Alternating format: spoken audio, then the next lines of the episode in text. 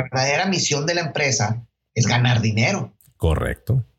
Y el dinero, la única manera de medir el dinero, el desempeño de dinero, es a través de indicadores financieros.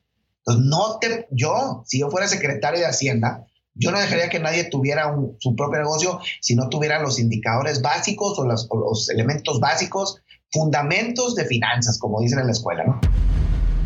Yo me acostumbré durante el tiempo que estuve trabajando en los call centers a verlo contra el forecast o el, el pronóstico del año bajado al mes.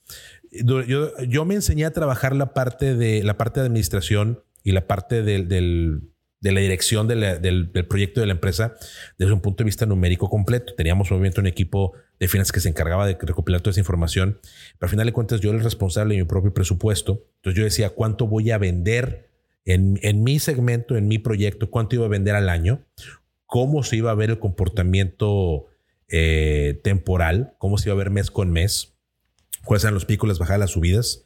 Y sobre eso obviamente ir ajustando nuestros gastos en el entendido de que mi gasto principal en ese momento en el call center pues es la mano de obra, ¿no? ¿Cuántos asientos voy a ocupar? ¿Cuántas personas tengo que contratar? Mi nombre es Jerry Medrano. Soy CEO fundador de una empresa de logística multinacional. Tengo una empresa de desarrollo de software y soy socio fundador de una empresa de consultoría en entrenamiento y excelencia operativa. También soy locutor, conferencista y entrenador. Quiero compartir contigo tanto mi experiencia como la de otros empresarios y dueños de negocio. ¿Dónde empezamos y cómo hemos llegado hasta donde estamos el día de hoy? Con la esperanza de que algo de lo que hemos aprendido y experimentado te ayude a ti en tu viaje. Esto es emprendedurismo para adultos. Comenzamos. Bienvenidos a una emisión más de Emprendedor en Cuarentena. Mi nombre sigue siendo Jerry Medrano y el día de hoy estamos en viernes de Picas o Practicas Finanzas Prácticas en tu empresa y para esto nos acompaña, como cada viernes que hablamos de finanzas, nuestro queridísimo amigo Norberto González de Buró de Contraloría y Contralor MX. Mi amigo Norberto, ¿cómo estás, papá? Pues muy bien, muchas gracias. Aquí medio desveladón. Pero bien, bien, bien. Pues, ¿qué andabas haciendo, compadre? Mucha chamba. Pachangueando, no, hombre, que chamba ya quisiera yo. Oye, no. Amigo, eh, sí o no, ya empezó a reactivarse este tema en general en, algunos, en algunas empresas y este, empieza, a ver, empieza a ver chamba y empiezan a salir las broncas. Así es. El, cucarachero decían. El cucarachero es correcto. Fíjate que estamos platicando esto ahorita. Yo te veo una situación en, la empresa. Y este, entonces hemos estado los últimos días en modo de agárrate porque ahí te voy. Gracias a Dios hay, trabajo, pero híjole, está complicado. No sé por qué. Eh, hemos empezado a tener broncas con, con, gente, con personal y pues, estas cosas, digo, suceden, son cosas normales a cierto punto. Es, es parte del, del, ajo de tener, de tener un equipo de trabajo, ¿no? Claro, claro. Entonces, este, pero sí han sido, han sido días interesantes y definitivamente eh, estamos empezando a notar que el, el, el asunto va para arriba en algunas de las áreas importantes e interesantes. Las herramientas y las inversiones que hacíamos antes en espacios físicos, en, en tecnología de colaboración más presencial, va a disminuir y ahora la inversión principal va a ser en, herramientas de tecnología. Poco a poco vamos a migrar a hacer más inversiones en tecnología y muchos de nuestros activos van a ser activos digitales. Así es. No, hombre, pero la cosa es la cultura. O sea, ¿quién va a entender que tiene un negocio que no tiene máquinas? O sea, es muy, es muy raro y más a veces los inversionistas tradicionales, ¿no? Bueno, ¿dónde está la inversión? Deja tú, ¿dónde está la oficina? o sea, imagínate cómo va a estar el rollo. ¿Cómo, cómo podemos entender? Eh, obviamente hoy estamos hablando acerca de, las, de, la, nueva, la nueva realidad y las nuevas cosas que estamos enfrentando ya que estamos saliendo de la pandemia. La nueva normalidad. La nueva normalidad. Y estamos platicando acerca, específicamente estamos platicando acerca de las herramientas de colaboración y la nueva forma de entender a las empresas que ahora van a trabajar de manera remota. Eh, por virtud de lo que ya ha pasado y porque muchas empresas y muchos niños de negocios han dado cuenta de que, ok, mi equipo ya aprendió a trabajar desde lejos. Y este no es amor de lejos, porque ese era, ese era amor de lada. Entonces, ya que aprendimos a trabajar y a colaborar desde lejos, vamos a, obviamente, vamos a dar un impulso para que esto continúe, porque hay muchas ventajas de que esto, de que los negocios puedan seguir colaborando y seguir trabajando para que la gente se quede en su casa. Cuáles son los nuevos activos que van a tener esas empresas. No vamos a invertir en oficinas, no vamos a comprar inmueble. Vamos, vamos a hacer una menor inversión incluso en, en, aparatos en sí. Porque ahora muchas empresas, ya, y es algo que tiene tiempo, muchas empresas dicen, bueno, trae tu propio device, bring your own device, trae tu propia computadora, trae tu propio celular. Y aquí lo... Computadoras va a haber en los activos. Antes, eran, antes las computadoras eran... Bueno, las, te pregunto a ti que tú eres el bueno en este asunto. Yo siempre he pensado que las computadoras son activos, obviamente, porque son bienes que compras, se deprecian en tres patadas. Y entonces, activos más bien como que de papel, porque en menos de un año ya las depreciaste y se acabó el, se acabó el tema funcional, ¿no? A menos que hagas una inversión en equipos mucho más caros. Y entonces los puedes depreciar en un, en un, en un periodo un poquito más largo, ¿no? Así es, pero activos siguen siendo activos. ¿Tú, ¿Tú, recomiendas a tus, a tus clientes que compren activos de, de, computadoras baratitos o caritos? ¿Cuál es, ¿Cuál es la ventaja y la desventaja? nunca ha habido como una, una recomendación así tal cual, oye, pues compra los más baratos, los más caros. La verdad es que cuando alguien, hemos caído en, la, en, la, en el tema de, de, activos y sobre todo de computadoras, inclusive hemos caído en el tema de PCs o laptops. Normalmente lo que a mí me gusta platicar es, vete por lo que te dé mejor funcionalidad, o sea, lo, el, lo que te, el desempeño que necesitas para lo que haces. O sea, a lo mejor necesitas una computadorcita para la recepcionista y pues ya agarra la que sea, ¿verdad? la que tiene tu hija le sirve a la recepcionista. Claro, claro. Va a contestar correos. Pero si te dedicas a hacer este diseño de 3D, pues sabes que tienes que invertir, no puedes dejar a la gente. No, oye, me toca mucho en las áreas administrativas. Ah, pues la chava es de facturación. Pues sí, pero el software que necesita para facturar y luego el software que necesita para colaborar entre todos, para saber cómo van las ventas y la cobranza, pues sí necesitamos que tenga un, un equipo al menos bien robusto para que les deja tú.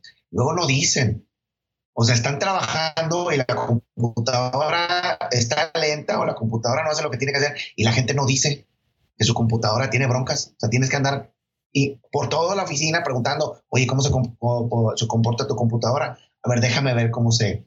Y luego ahí te das cuenta, no, hombre, pues se queda pensando en la computadora, a veces prende, a veces no. ¿Cómo?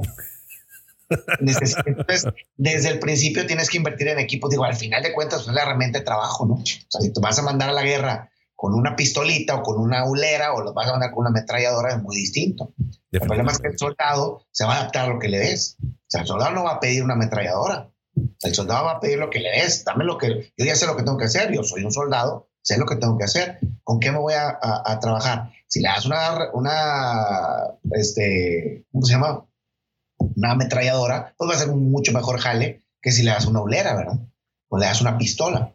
Entonces, siempre hay que invertir, para mí, siempre hay que invertir en el equipo, el mejor equipo, obviamente con la intención de que el desempeño sea mucho mejor. Hay gente que no, lo, no ve esta relación, o sea, ve, no ve el costo-beneficio, ve nomás el costo, ve nomás el, la inversión. es una inversión mucho más cara, porque no puedo comprar una laptop de 15 mil pesos y tengo que comprar una laptop de 30.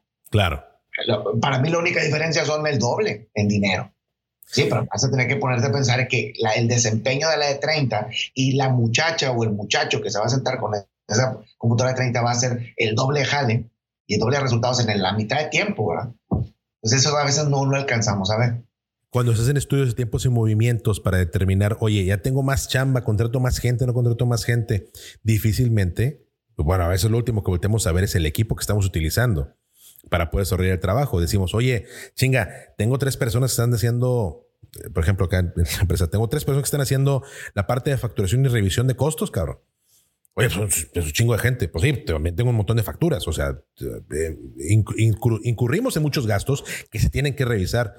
Oye, no, ¿sabes qué? Pues mañana vamos a empezar con más chamba. Y pasan los años y no se dan ni cuenta, ¿eh? porque no es lo mismo el año 2015 que el año 2020 no, en cantidad de chamba y tienen a la misma persona. A la, a la, mis, a la misma persona, a las mismas dos personas haciendo la chamba. Haciendo lo mismo, en la misma computadora, Gerardo. Y ese, y ese va a ser el tema, porque eso es precisamente lo que iba, de que, oye, pues vamos a tener más chambas, estamos creciendo, cuánto río vamos a tener más proveedores, más facturas, más procesar. Ah, no, pues que hagan y que hagan, que hagan. Oye, de repente volteas a ver la raza ya no está sacando la chamba, se empiezan a atrasar, ya de repente hay situaciones que no se ven a tiempo, cuánto rollo es, oye, pues ¿qué pasó aquí con otra persona? No, cabrón, las computadoras que tiene la raza, al principio tienen un output del 100%, por decirles una base, ¿no? De 100%, y ahora tiene una base disminuida como un 70, un 60, porque la computadora se alenta, no procesa igual, se tarda para mandar los correos, no los baja, lo que quieras. Nomás los puros, los puras pantallas, Gerardo. Con la pura pantalla te das cuenta. Oye, ¿qué clase de pantalla es esta? Cuando ahorita hay pantallas Full HD y no, y normalmente así como ves la pantalla, así está la computadora. Es correcto. Y le preguntas a la persona que está trabajando, oye, ¿por qué no pides una computadora nueva? No, pues aquí nadie pues me va a a, decir, oiga, aquí está su computadora nueva, tienes que ir tú. Oiga, no hay manera de que me cambie la computadora. ¿Sí me explico? O sea, no, no lo pido, porque esa es la herramienta que me dijeron. Yo, si a mí me dieron una pistola, yo no voy a levantar la mano. Oiga, esta pistola está jalando, sí está jalando bien la pistola, entonces váyase de aquí. No, pide algo para que te, haga la, la, chamba más cómoda, ¿no? Ahorita nos están dando cuenta muchos a la hora de hacer estas conexiones de video que no pueden hacerlas. Correcto. La conexión, pero no pueden este, trabajar al mismo tiempo y apenas se están dando cuenta que la computadora pues, no estaba lista para la, la cuarentena, ¿no? Pero hasta ahorita. Al final deberíamos de ser mucho más, igual que las máquinas, ¿verdad? Hay máquinas, hay ciertas máquinas que mandaste a comprar que las tienes en, en mantenimiento y las traes al mero centavo, pero ya pasaron dos años, ya inventaron hasta una nueva máquina. Deja tú que mejorar esa. Ya hay una máquina nueva que a lo mejor hace las cosas en, en la mitad del tiempo, ¿no? Me acaba de, de, suceder hace poquito, la semana pasada, en una junta de resultados. Y antes, este, un restaurante que cortaba la papa y, hacía la, o sea, las, entregan papas fritas, pero cortaban las papas fritas. y hace poquito yo no me había dado cuenta, yo dije, qué padre que cambiaron de proveedor. Y en una de las preguntas que fue, digo, y qué padre que ya cambiaron, se quedó una deuda. Estábamos viendo un, tema de indicadores. Digo, mira, esta deuda ya cambió por esta. Digo, es que es el, es el, el proveedor del mismo producto. Sí, nos provee lo mismo. Ah, caray. Oye, padrísimo, porque eh, sustituiste un producto por el otro y casi, casi es el mismo costo, inclusive hasta menos. Lo cambiaron por el precio. No, no lo cambiamos por el precio. ¿Cómo no lo cambiamos por el precio? Si es más barato, luego lo se nota que lo hicieron por precio. No, el proveedor anterior nos entregaba la papa inclusive hasta con tierra. Y nosotros la limpiábamos, la cortábamos, la pelábamos, la cortábamos y luego ya la, utilizábamos para, para la cocina. y este pues. proveedor nos la entrega pelada, cortada y empaquetada lista para meterse a la, a, freidora. Y la calidad de la papa es la misma. Y el precio es lo más increíble y el precio es el mismo. Es como. Y cuesta lo mismo, inclusive hasta más barato, que nos hace descuento porque va empezando a, jalar con nosotros. Qué, Pasó? ¿Qué pasó con el otro? Pues yo quiero ver, o sea, me estoy imaginando la junta de resultados del proveedor que se fue, ¿no? Oye, ¿qué pasó? ¿Qué hacemos? Se nos fue un cliente y se nos fue un cliente grande porque es una empresa más o menos interesante, es un restaurante que tiene varias sucursales. Claro. creo que sí encontraron el hueco, ¿no? En, a la hora de los indicadores de ventas, alguien dijo, ¿qué onda? Se nos, se nos fue este cliente, vamos a, a, a, regresarlo, vamos a ver por qué se fue. Y que al final le digan, oye, me entregaba la papa sucia, me la entregaba sin pelar, me la entregaba sin cortar y encontré otro proveedor que hacía todo eso por el mismo precio. Y seguramente tiene una maquinona bruta que no le cuesta más porque me lo está vendiendo al mismo precio que tú. Exactamente. Y estamos hablando de la industria de la papa. Y, que, y, me encanta porque le decía yo a mi gente, imagínense lo que van a decir los, el viejo proveedor en su junta. No, pues nos robaron el cliente, ¿verdad? no van a decir nos ganaron el cliente, van a decir nos robaron el cliente. Claro. Y no, ojalá que no sea un ex empleado o algo así, porque también va a ser peor el asunto. O sea, el drama va a ser malditos desgraciados, ¿por qué nos quitan a nuestros clientes? Pues es que no te los quitan, te los ganas. Al final te ganas uno y no te puedes poner el corazón. Oye, si me traigo el cliente para acá, aquellos ya no lo van a vender.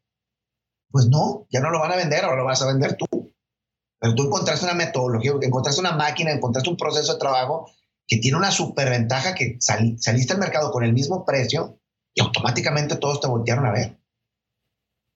Y lo digo, ¿de dónde lo sacaron? ¿Cómo lo encontraron? No, solito llegó.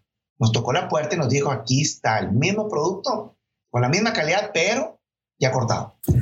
Limpio, este, pelado y cortado. Y nada más te quiero comentar una cosa. Tú, mi querido amigo, en, el primer, en la primera sesión de viernes de Finanzas Prácticas, tú lo dijiste con todas sus letras. Durante esta época de pandemia, sobre todo, pero en general, siempre va a haber esta búsqueda por proveedores que te den mejores eh, términos o que te den mejor producto o mejor servicio por el mismo o menor precio. Entonces, estamos hablando en este momento acerca de, los cambios de los que se, eh, que se vienen y que tenemos que estar preparados y que tenemos que llevar a nuestras organizaciones para pivotear y poder llegarle a esos clientes y estar listos para cuando estas situaciones ocurran. Son normal. Gerardo, la verdad es que debería ser, y lo vimos en la primera, en la primera entrevista, debería ser una, una dinámica natural de todos los días, de todos los dueños de negocios.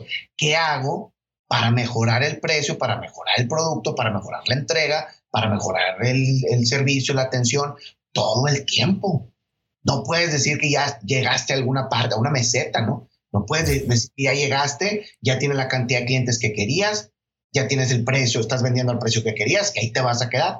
Eh, hay tres, cuatro, todos tenemos competidores, Gerardo. Hay tres, cuatro, cinco proveedores en este momento que están pensando cómo darte la madre. Y no es, y no es un tema de que le voy a dar la madre a Gerardo. Es, quiero hacer que mi empresa crezca. Y entonces, ¿cómo te preparas a eso? Y el, el problema principal para las empresas, para los emprendedores, no es el competidor que en este momento está en el mercado contigo. Es el competidor que va a llegar el día de mañana habiendo aprendido de tus errores, de las cosas que públicamente tú haces mal y las cosas sobre todo que tú haces bien. Y con ese aprendizaje van a llegar al mercado y lo que a ti te costó uno, dos, tres, cinco, diez años aprender para llegar donde estás ahorita, el que viene atrás de ti ya trae todo eso y aparte trae ideas de cómo hacerlo mejor, más barato y más eficiente. Aunque no lo vean, Gerardo, porque como no los ven, ¿sabes? No somos un concurso, ah, En, los negocios no hay la entrega de premios de los Óscares, claro. negocios, donde estás viendo qué tipo de películas están haciendo, con qué tecnología las están haciendo y luego a quién le están dando el premio. Ahí sí puedes como monitorear con este o pivotear qué está pasando. Eh, en, en el 99% de las empresas no sucede eso. No, te das cuenta quién está haciendo las cosas. Y como dice una frase que colgué ahí en mis redes, en finanzas prácticas de tu propia empresa, hay una frase que dice, los clientes no se crean ni se destruyen, solo cambian de proveedor. Entonces, si tú, si tú tienes una venta nueva, quiere decir que ese dinero estaba entrando a la bolsa de alguien. Y lo más probable es que ahora entra a tu bolsa. Ese es el cliente nuevo. El cliente nuevo no se creó ni se destruyó no. Él ya tenía ese presupuesto y lo estaba gastando en otro proveedor y ahora lo está gastando contigo.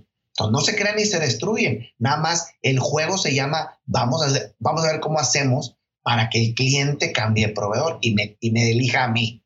Pero eso es todos los días. El problema, Gerardo, es que la gente se, se, se mete mucho al cuarto de máquinas. Claro. del barco. En lugar de estar en, el, digamos, en, en, el, en la cabina del capitán, viendo hacia el horizonte, están en el cuarto de máquinas viendo pues que entre correctamente el producto, que salga correctamente el producto, que si llegó la muchacha, que faltó, que se enfermó. Si me explico eh, que la determinación de impuestos está equivocada, déjame dar una revisada. Entonces te metas, te metes tanto en, en el cuarto de máquinas que se te olvida que eres el capitán y que el barco sigue funcionando y que a lo mejor va directo a un iceberg y no te has dado ni cuenta.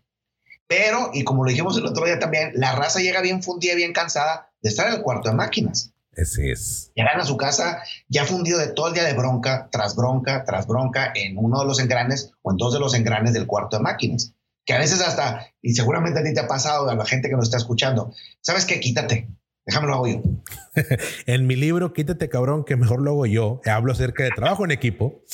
Haz de cuenta, entonces te la pasas en eso, la mitad del día laboral, en que, a ver, a ver, yo lo resuelvo, que se te olvida que eh, ese es el tip número cuatro. Ahí, Gerardo. Creo que ya llevamos tres, ¿no? Ya vamos, en, vamos en el cinco, amigo. El ya vamos en el cinco, bueno. Es correcto. El tip, ahí va. El tip número cinco sería, tendrías que tener un tablero de indicadores que te esté diciendo en este momento y si se puede en tiempo real, cuál es la situación financiera de la compañía. Este tablero es el tablero del piloto o el tablero del capitán.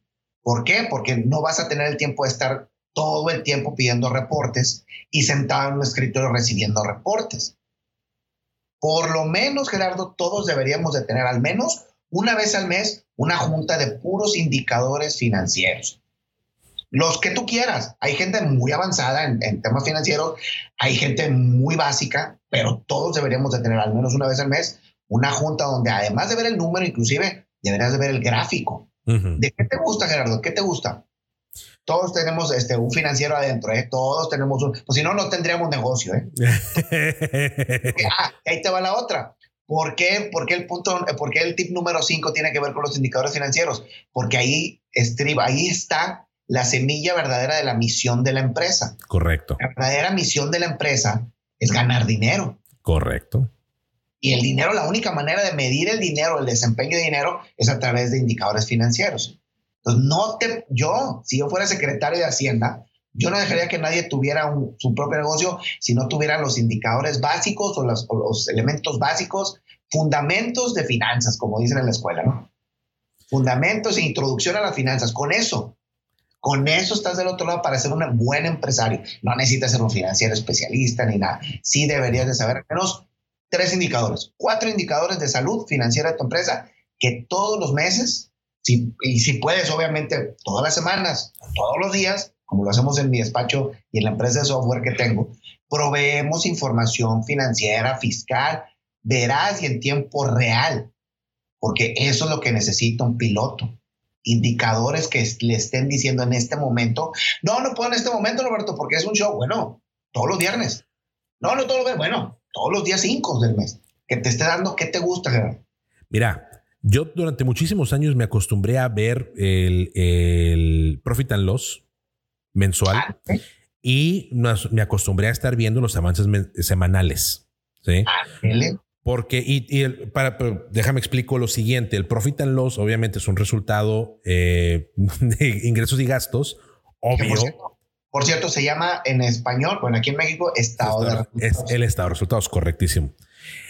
Pero nosotros, yo me acostumbré durante el tiempo que estuve trabajando en los call centers a verlo contra el forecast o el, el pronóstico del año bajado al mes. Yo, yo, me enseñé a trabajar la parte de la parte de administración y la parte del, del de la dirección del, proyecto de la empresa desde un punto de vista numérico completo. Teníamos obviamente un equipo de finanzas que se encargaba de recopilar toda esa información, pero al final de cuentas yo era el responsable de mi propio presupuesto. Entonces yo decía, ¿cuánto voy a vender en, mi segmento, en mi proyecto? ¿Cuánto iba a vender al año? ¿Cómo se iba a ver el comportamiento eh, temporal? ¿Cómo se iba a ver mes con mes? ¿Cuáles eran los picos, las bajadas, las subidas? Y sobre eso obviamente ir ajustando nuestros gastos en el entendido de que mi gasto principal en ese momento en el call center pues es la mano de obra, ¿no? ¿Cuántos asientos voy a ocupar? ¿Cuántas personas tengo que contratar? Entonces, lo acabas, lo acabas de describir, Gerardo. O sea, tú eras el piloto. Sí.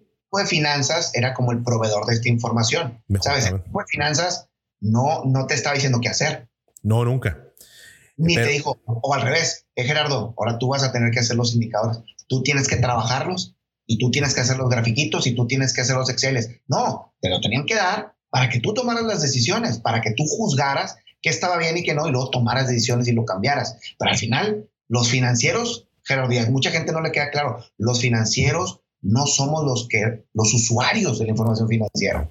Es correcto. Y esto, las empresas. Y esto viene, obviamente, se encaja con la idea de tener el, el eh, un, indicador, un indicador de resultados. Y se me fue el nombre ahorita. Y fíjate que ya me pegó las Jaime. Es que es viernes, compadrito. Y ah, viernes de picas o prácticas. Es correcto. Pero además vengo, vengo de trabajar. no, no. Y hay un montón, Gerardo. O sea, como indicadores. Tablero de resultados. El tablero. El tablero, sí. El tablero de resultados. Que eh, la, la filosofía del tablero de resultados viene de, obviamente, un análisis completo. No solamente en el ámbito financiero, aunque es el principal, pero también viene de otros ámbitos dentro de la organización donde estás viendo los diferentes avances para cada uno de los, de los departamentos que tienes funcionales en la empresa contra tus indicadores claves de desempeño. Que de nuevo, y lo hemos dicho muchísimas veces y lo vamos a seguir diciendo, un indicador clave es la cantidad de ventas que estás haciendo en el mes. Si no sabes cuántas ventas estás haciendo, te has jodido. no, no, eso es lo más básico. O sea, estás hablando de lo que por lo menos todos los empresarios deberían de tener en la mano literalmente en la mano. ¿Cuánto vendí? ¿Cuánto traigo la venta de ahorita? O sea, en tiempo real. Porque luego... y los saldos en el banco. Y luego, sí, no, pero fíjate, el, pensar de la gente, no, pues yo voy a ver lo que ya vendí, voy a ver lo que, lo que estoy vendiendo, sí, pero y lo que estás viendo estás con madre. ¿Y cuándo te lo van a pagar, papá? Ah, ese es otro indicador. Porque aquí es donde viene, aquí es donde tiene la relevancia importantísima de ver, pues bueno, ¿y, qué, y cuánto tengo en bancos? ¿Cómo ando en bancos ahorita? Porque, oye, vendí un millón de pesos. Híjole, hombre, cada semana vendo un millón de pesos. No me somos bien chingones. 52 millones, de, 52 millones de pesos al año vendidos. No, hombre, somos una chulada. Y sí, una empresa que vende 52 millones de pesos al año es una chulada de empresa. Pues si, si, resulta que cobras a 180 días, pero te vendes hace 300 y no has cobrado, ahí hay otro indicador. Pero fíjate, ya lo estás describiendo, Gerardo. Sí. Ya me gusta el indicador de ventas, pero debo tener otro indicador de cobranza. Es correcto. Luego debo tener otro indicador de saldos y luego debo tener otro indicador de paganza, por ejemplo. Y a lo mejor otro indicador que no tiene nada que ver. Ojo, también hay indicadores muy importantes en los negocios que no tienen nada que ver con el dinero. También. Sí. ¿Verdad? Que también los vas a querer reportar. Que tienes, que, tienes que verlos, claro. El punto, Gerardo, el punto medular del tip número 5 es ¿Los tienes o no los tienes? Nada más. Porque hay gente que le gusta, ojo, cuando lo llevas a la introducción de, mira, este es, yo creo que para ti el indicador de ventas, el de saldos en los bancos y el de cobranza te van a venir bien. Los empiezan a usar, Gerardo. Y, y pasa lo que acabas de hacer tú. Híjole, se me acaba de ocurrir que no nada más necesito el saldo en los bancos. Claro. También necesito saber cuánto es la relación del saldo contra las costos, por ejemplo, que tengo cada mes. Ah, ese indicador le voy a poner y empiezan a crear sus propios indicadores hasta que se hacen super pro y, empiezan a hacer unas cosas que se llaman razones financieras, que es como la combinación de dos indicadores. Agarras las ventas y agarras el costo y lo sacas en porcentaje y se llama margen, por ejemplo. Margen bruto y le sacas una tasa y luego haces una, una grafiquita. Y ese es tuyo, porque eso es lo que necesitas tú para tu negocio. Hay otro, por ejemplo, tengo un cliente que le gusta mucho la venta y el porcentaje de notas de crédito que le hizo a ese cliente.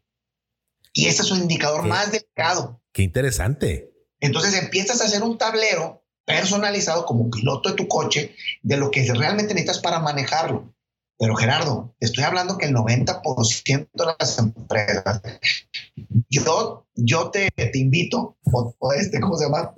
Te reto. Es un reto. A que le preguntes a 10 empresarios, a 10 empresarios conocidos tuyos, ¿cuál es el tablero y qué indicadores trae el tablero financiero que usan para, para trabajar? Y te van a decir, no tengo. No, ya, ya me la sé, papá. No, no tengo.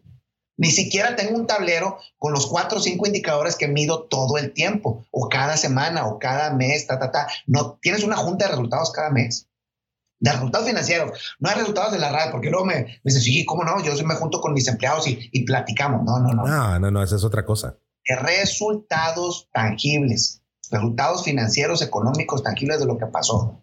No de lo que potencialmente pudo haber pasado o de la, cómo se siente la gente. O, no, no, no. Resultados fríos.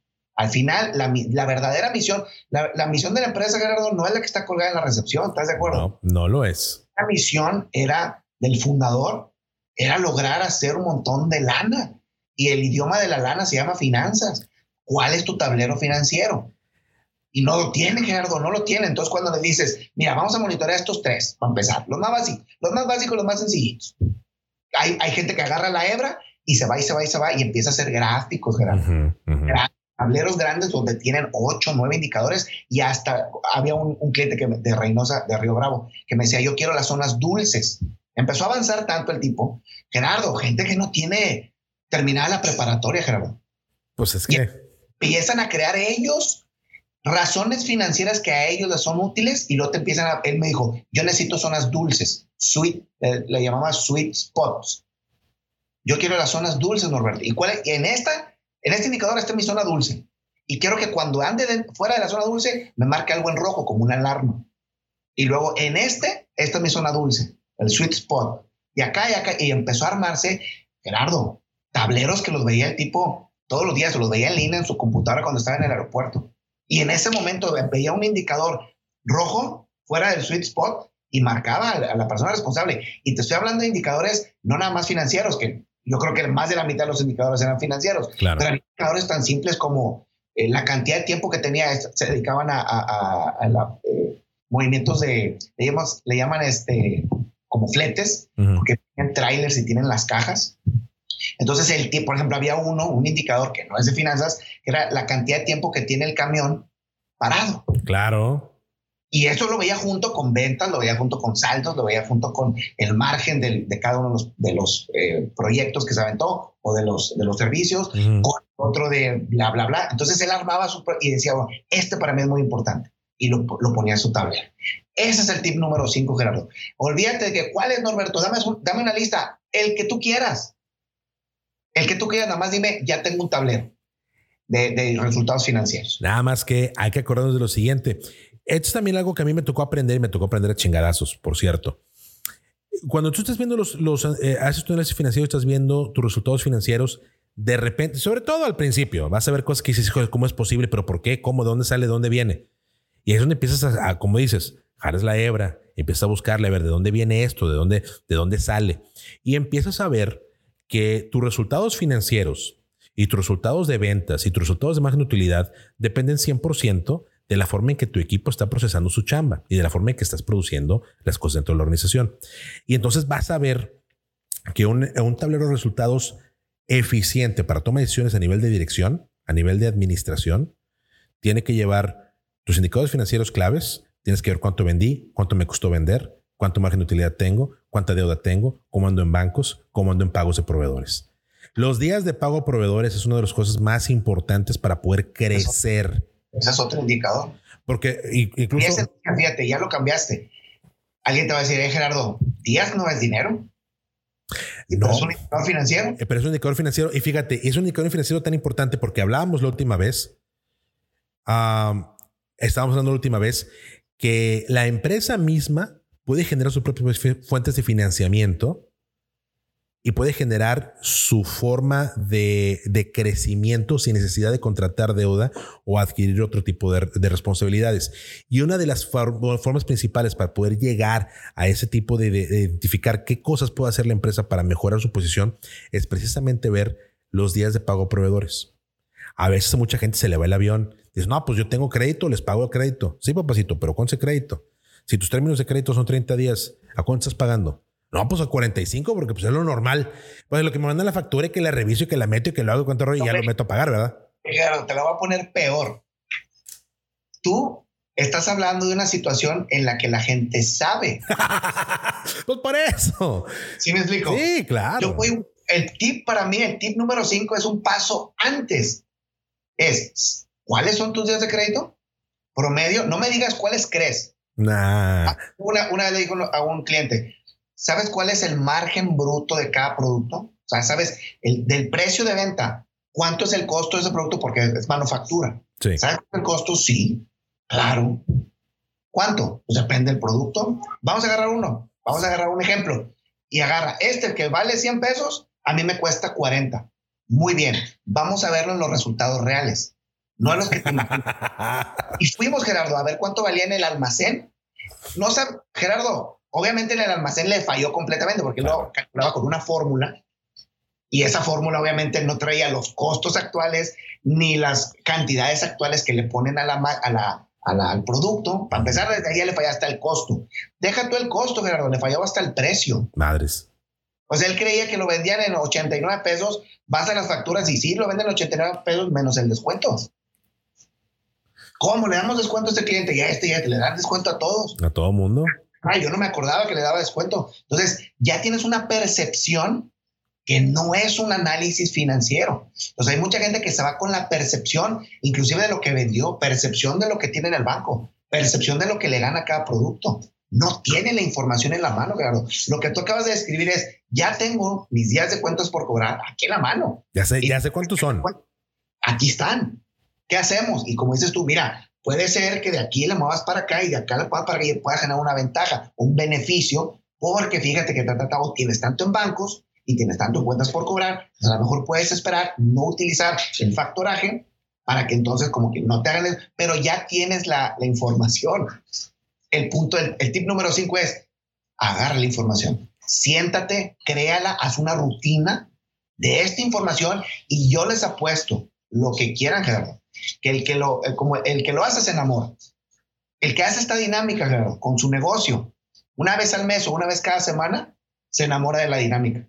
Por supuesto. Y entonces empiezan a sacarle hebra. Ay, esto está padrísimo, pero a, mí me gustaría ver, por ejemplo, un cliente me dijo, está padrísima la indicador de ventas, pero yo quiero ver volumen. Yo no quiero ver precios o el, monto total de ventas. A mí me encantaría ver en volumen cuántos productos y luego cuánto es el precio promedio o el ticket promedio. Una vez otro cliente me dijo, a mí me gusta el ticket promedio.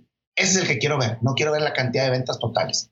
Órale. Entonces empiezas a crear tableros personalizados para el piloto.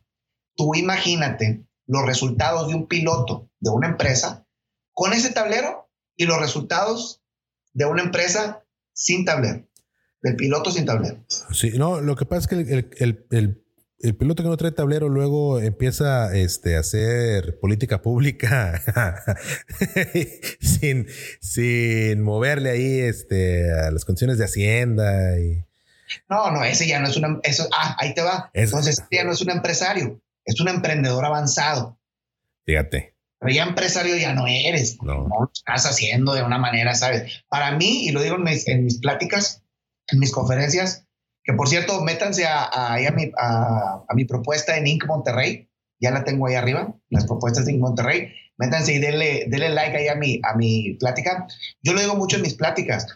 A ver, ¿eres un emprendedor avanzado o eres un empresario? La gran diferencia entre uno y otro es la capacidad que tiene esta persona de hacer análisis financiero.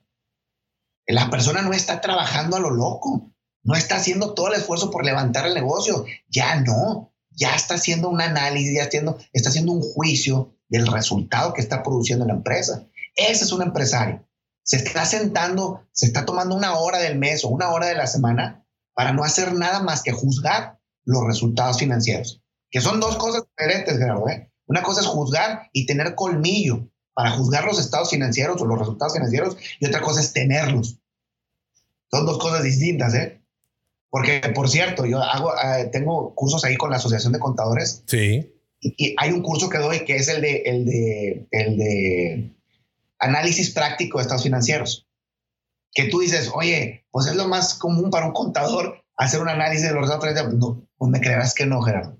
Yo te puedo dar un estado financiero, el mismo estado financiero, te lo doy a ti, y se lo doy a otra persona, el mismito, y llegan a conclusiones distintas de lo que pasó con la empresa. Te doy una historia de estados financieros, de resultados financieros a ti, y se la doy a otra persona, y se la doy a otra persona, los mismitos datos, y concluyen cosas distintas y recomiendan hacer cosas diferentes. Ese es el juicio del análisis financiero. Claro. Pero por el otro pues, estás, estoy como el del pastel. ¿Te acuerdas con las personas que hacen pasteles en la televisión? que te dan la te ponen y luego no lo, realmente no lo cocinan, sino que sacan el pastel. Bueno, estoy pensando en que ya tienes los resultados financieros reales en tu mano. Que ese es otro tema, por eso digo, son dos grandes temas. Un tema es, ¿eres colmilludo para hacer juicios de resultados financieros? Y la otra es, ¿tienes los resultados financieros reales en mano? Si no, ni para qué le entres al juicio, ¿verdad? Y a mí me pasa en el 90, otra vez, en el 90% de los casos es, vamos a hacer juicios de los... Me encantaría, Norberto, me encantaría hacer un juicio de los resultados financieros de mi empresa, porque entonces voy a saber un montón de cosas. Sí, ¿los tienes? No, pues es que mi contador a veces me los manda y todo. A ver, sácalos. Los empiezas a revisar, bien fácil, pero empiezas a ver las ventas. De, Oye, entonces no son tus ventas. No, ¿verdad? No. no, olvídate los costos, olvídate de los gastos, olvídate de los saldos. Está todo chueco. Esto no te sirve. Me encantaría que llegaras al juicio, pero no te sirve esta información. Entonces, paso número cero para el tip número cinco es ve y, crea y busca y, haz que se produzca información financiera real. Correcto. Primero haz que se produzca y luego haz tu tablero o haz los indicadores que a ti te hagan más sentido y luego aviéntate un buen juicio de qué, qué se ve bien, qué no se ve bien, qué puedes mejorar, qué no puedes mejorar. Y, y lo que todos hacen, ¿eh? empiezan a preguntar, porque no somos ChatGPT, decía un amigo.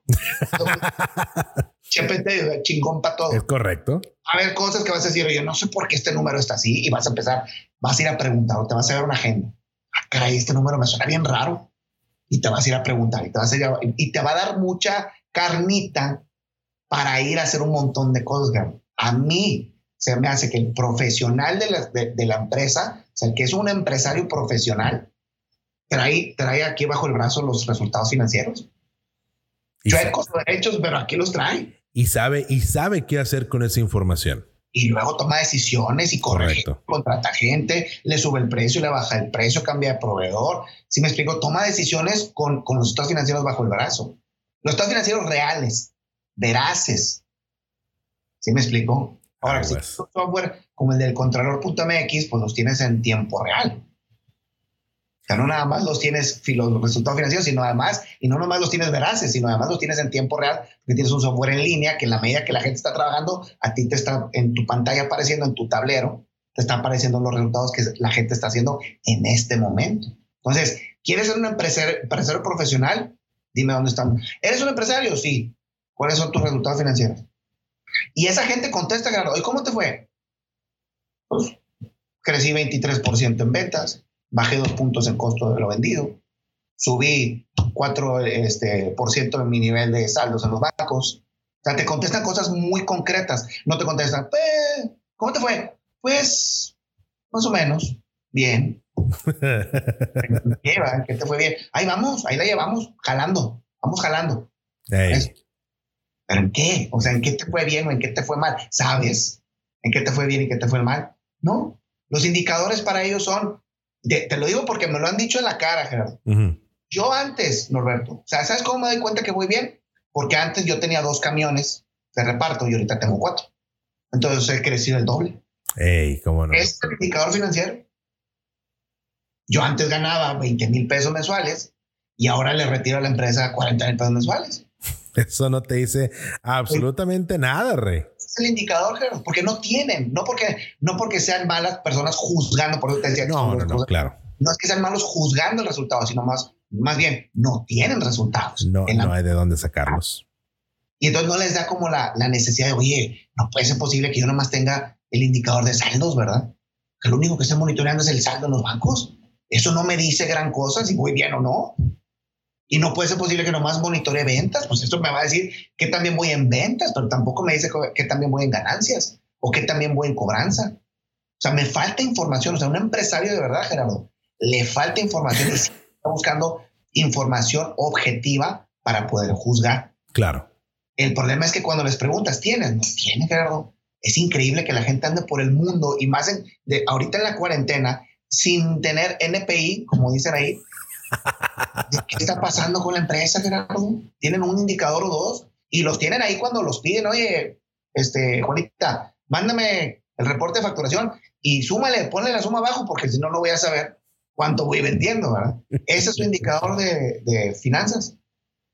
Eso es a lo que me refiero, ¿verdad? La gente debería de tener todo el tiempo un tablero de indicadores financieros veraces y si pueden en tiempo real para que potencialmente puedan tomar decisiones. Un piloto, imagínate un piloto de carreras que en su coche no tiene indicadores. Puede ir en primer lugar, Gerardo. Puede ir en primer lugar el, coche con ese piloto. Eventualmente algo le va a pasar y no va a saber ni qué. Exactamente. sabe por, a mí me toca, ya para, para despedirme, porque me tengo que ir, corre, corre. Este, para despedirme, yo conozco, Gerardo, gente que me ha dicho, Alberto, el negocio ya no le fue bien y no sé por qué. Anda mal o ya lo voy a cerrar y no sé por qué. Y lo primero, o sea, una persona de finanzas, pues lo primero que te pregunta es, a ver, échame los, el histórico de los resultados financieros. Pues es que no tengo. Pues eso es lo que anda mal. Ahí empezó toda la bronca. ¿No te diste cuenta de algo? ¿No te diste cuenta de indicadores que acabas de describir tú? ¿No te diste cuenta de cobrar? ¿Te diste cuenta de ventas? Pero no te diste cuenta de cobranza. ¿Te diste cuenta de pagos? Pero no te diste cuenta de saldos o de márgenes. Tú pensabas que ganabas 60% de, de ganancia en cada proyecto o en cada producto y ganabas 30, ¿verdad? Y no te diste cuenta. Bueno, no te preocupes, vamos a verlos. O sea, vamos a, vamos a reconstruirlos hacia atrás. Préstame facturas, préstame documentos, préstame movimientos de almacén, ta, ta, ta, y vas reconstruyendo. A eso yo le llamo autopsia de negocios, Gerardo. Entonces, lo quiero decir a tu público. Señores, no esperen una autopsia financiera de negocios. No. ¿Cómo vas a hablarle a alguien para que te diga por qué te fue mal? Y haces la autopsia, Gerardo, reconstruyes todo hacia atrás, flujos de dinero, estado de resultados, balance general de los últimos seis meses, 12 meses, para darle la mala noticia, se murió de esto. Ya le dices, oiga, el margen que usted traía era del 20%. Y traía usted costos de medio millón de pesos que no alcanzaba con ese 2%, porque el volumen, ¿sabe qué? ¿Sabe qué? No daba para vender tanto y ganar todo eso, y, le empezó usted a sacar a los créditos, se empezó a endeudar, agarrar los créditos para, que eso pasa mucho, ¿eh? Agarró créditos para poder seguir financiando la operación hasta que se acabó los créditos. Pero usted viene perdiendo desde hace más de un año. Claro. Y nunca se dio cuenta, porque además el precio que usted traía lo empezó a descontar, ta, ta, ta, ta, ta. Ah, ya. Ya vi por qué. ¿Me lo puedes arreglar? ya está muerto, señor. O sea, este, este zombie ya se murió. Te le estoy haciendo la autopsia ya. Ella fue. ¿Se puede quitar? Pues no se le puede quitar. Ah, ya sé. Entonces tengo que hacer eso. Sí, eso lo tenía que hacer hace un año. Hace dos. Ahorita ya no, ya nomás estoy diciendo cuáles fueron las razones. Y para que le quede a usted la, la lección y no le vuelva a pasar en otro negocio. Porque el negocio se muere, Gerardo, por el empresario no. Es correcto. Entonces vas a tener que hacer otro negocio. Bueno, aprendes, el, aprendes que el próximo negocio, lo primero que vas a tener ahí en tu oficina es el, el tablero de indicadores financieros. Y no te, van a, no te van a hacer autopsias de negocios. Tú te vas a dar cuenta en qué momento te duele la panza. Aquí está el dolor. Y a lo mejor ahorita no lo siente nadie, pero yo ya lo vi. Ahí está en el indicador. Ese es el tip número 5, Gerardo. Y si no sabemos por dónde empezar en esos temas, obviamente podemos ir a contralor.mx. Y ahí podemos ver cómo un tablero de control eficiente de indicadores financieros debe verse y tiene que implementarse para el negocio. Eso es lo, más útil que puede hacer un empresario. Es correcto. Subirse a la plataforma de Contralor MX, no, es cierto. Subirse a cualquier plataforma, Gerardo, la neta. Digo, obviamente nosotros desarrollamos una plataforma para ayudar a nuestros clientes, pero cualquier plataforma, mientras tenga información veraz y oportuna, información financiera, no ideas de más o menos, no, un Excel que más o menos, que más o menos tiene que ser lo que está pasando, aunque sea en Excel, hombre. Puedes tener un pelado, un estudiante que esté capturando todo y que te esté generando unas grafiquitas y te las esté generando en tiempo real o cada semana. Lo que sea, a mí me encantaría que me dijeran, sí tengo, Norberto, y lo tengo en Excel. Y aquí está todo el detalle. ¿Dónde saca la información de lo de, de aquí sale, de aquí sale, claro. Sale, mira, es lo que está pasando. No me lo estoy imaginando ni estoy calculando más o menos cosas, no. Son indicadores que están pasando, que eso equivale, Gerardo, a como el, análisis que vas a hacer a, los laboratorios. Cuando un doctor dice, no me gusta su tos o no me gusta que le duele aquí o que le duele allá, y te manda al laboratorio. Hacer y te sacan sangre y, y le llega al doctor y te dice, mire, estos son los indicadores. Entonces, cuando tienes esos indicadores cada semana, no te vas a enfermar nunca. Si nosotros como seres humanos fuéramos una vez a la semana a sacarnos sangre a que nos dieran los resultados, no, pues, nunca vamos a morir de cáncer porque nos van a detectar el cáncer dos veces. en el momento que se tiene que detectar y no ya que... Cáncer sin ningún síntoma. Correcto. Entonces no esperemos y ese es otro, ese es un síntoma. Cuando, los, o sea, cuando te empieza a doler algo y no sabes por qué. Lo más es que no tienes un tablero de indicadores. Porque si tú tienes un tablero de indicadores, no llegarías hasta el síntoma. Es correcto. No, tendrías broncas con la nómina, no tendrías broncas de cobranza, no, o sea, no te darías cuenta que traes una bronca de saldos porque lo viste venir desde hace dos, tres meses. Es correcto, señor. El tip número cinco, para todo el público. Muy bien, pues así, mi querido Norberto, llegamos al final de una emisión más de viernes de Picas o Prácticas Finanzas Prácticas en tu negocio. Muchísimas gracias, como siempre, por dedicarnos el tiempo, por explicarnos estas cosas que son importantísimas para toda la gente que nos escucha. Pues que sí lo son, digo, hay que, hay que aprender, chingado. No, no, y hay muchas cosas que hay que aprender de mucha gente. ¿eh? Yo porque soy el de finanzas, pero me encantó el de mindfulness, por ejemplo me gustó mucho, me gustó mucho, tú sabes, el de, el de Pancho Mendiola. Es correcto. De veras que cada, ahora sí que cada quien en su área, pero es que es un mundo, los negocios son de verdad universos en sí mismos que no puede saber uno de todo, ¿verdad? No hay manera que sea HPT. Bueno, no, quisiera uno hacerlo, pero definitivamente lo mejor que podemos hacer, y esto es una, es una, es una, una enseñanza que me dieron cuando estaba yo muy joven, recién que se empezaba a trabajar, me lo dijeron y me he quedado con esa idea toda la vida.